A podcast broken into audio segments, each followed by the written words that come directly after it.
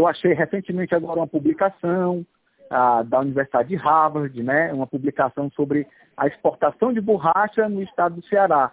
E o artigo fala claramente que ao longo do ano de 1944, os pescadores ganharam muito mais dinheiro vendendo esses fardos de borracha do que pescando.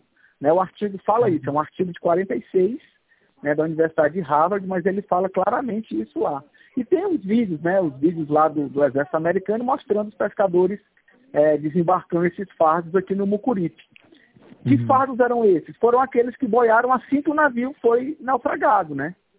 Porque uhum. ali quando ele começa a afundar, alguns se soltaram e boiaram. E aí os pescadores acabaram recolhendo esses. Outros foram para o fundo junto com o navio.